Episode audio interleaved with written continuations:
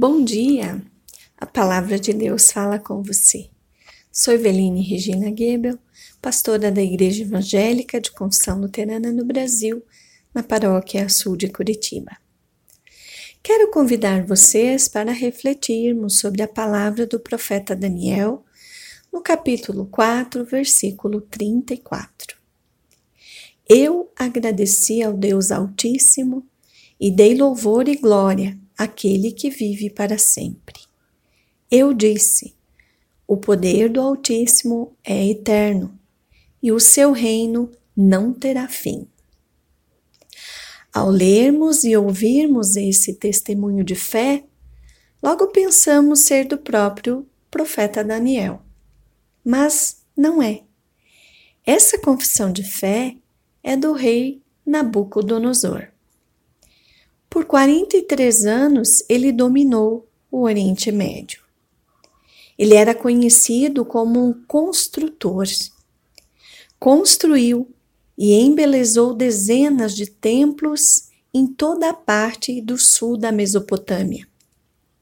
Dizem que foi ele que construiu os jardins suspensos da Babilônia, uma das sete maravilhas do mundo antigo, para uma princesa de Média com quem se casou. Embora Nabucodonosor tenha destruído o Templo de Jerusalém, na tradição judaica ele geralmente é lembrado como um instrumento usado por Deus para castigar a renúncia da fé de Judá. E, portanto, é tratado de forma positiva na Bíblia.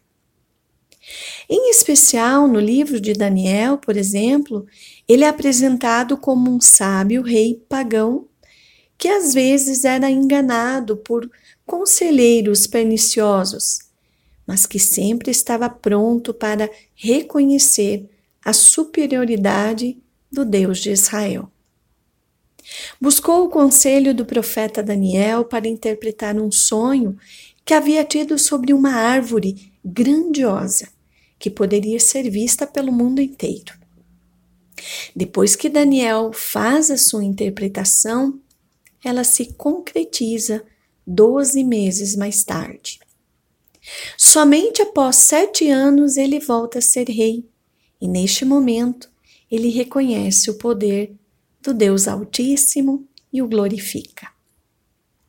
Por vezes também passamos por privações e dificuldades mas não são as experiências de nossa vida que nos transformam, é a nossa reação a tais experiências. Oremos. Senhor nosso Deus, a tua palavra nos orienta, em tudo dai graças. Ajuda-nos a sermos pessoas gratas em todas as situações, mesmo diante de circunstâncias desafiadoras. Amém.